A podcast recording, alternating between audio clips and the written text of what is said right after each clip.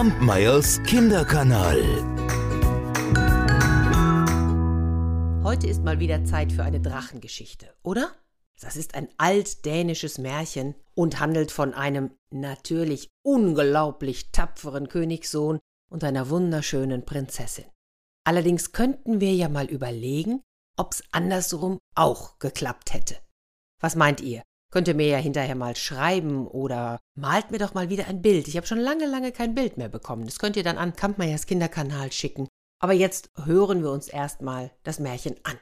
Denn der König von Schweden, der besaß eben jene Tochter, die schöner war als die Sonne. Ach, und er liebte sie über die Maßen. Jeden Tag gab er ihr ein Geschenk, damit sie sich freute. Und eines Tages, da brachte er ihr einen jungen Lindwurm mit. Ich weiß jetzt nicht, habt ihr schon mal von eurem Vater oder eurer Mutter einen Lindwurm geschenkt bekommen? Ich meine, habt ihr schon mal einen Lindwurm gesehen? Das ist vielleicht wie wie mit großen Bestien. Am Anfang, wenn sie klein sind, da sind sie alle süß. So auch dieser Lindwurm.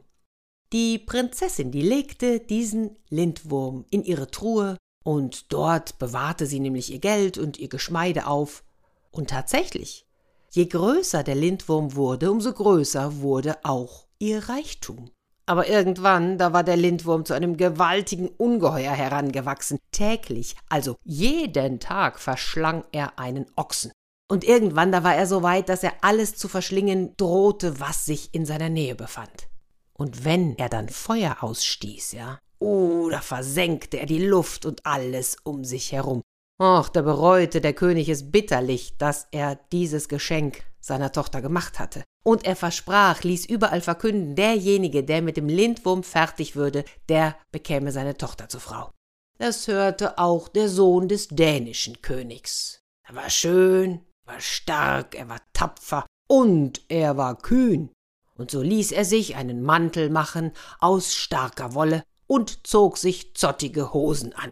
Als er jetzt mit seinem Schiff nach Schweden kam, oh, da war's kalt, wo? Und das machte sich der Königssohn zu Nutzen, denn er ließ seine wollene und zottige Kleidung voll Wasser laufen, und dann wurde es in der Kälte steif.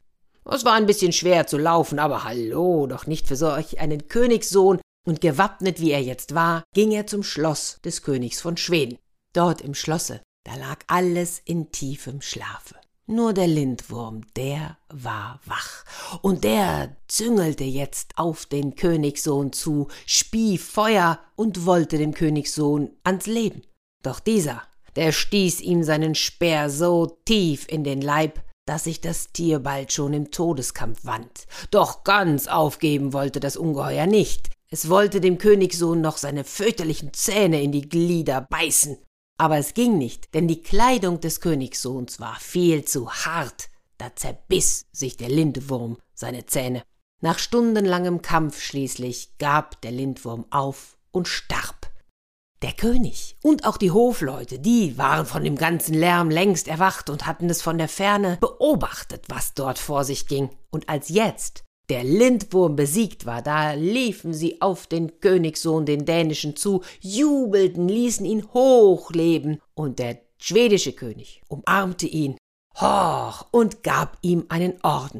Und als sich dann der dänische Königssohn aus seiner steif gefrorenen Kleidung befreit hatte, ein heißes Bad genommen, ein bisschen rasiert und hübsch gemacht hatte, da erkannten alle, was es für ein stattlicher Bursche war.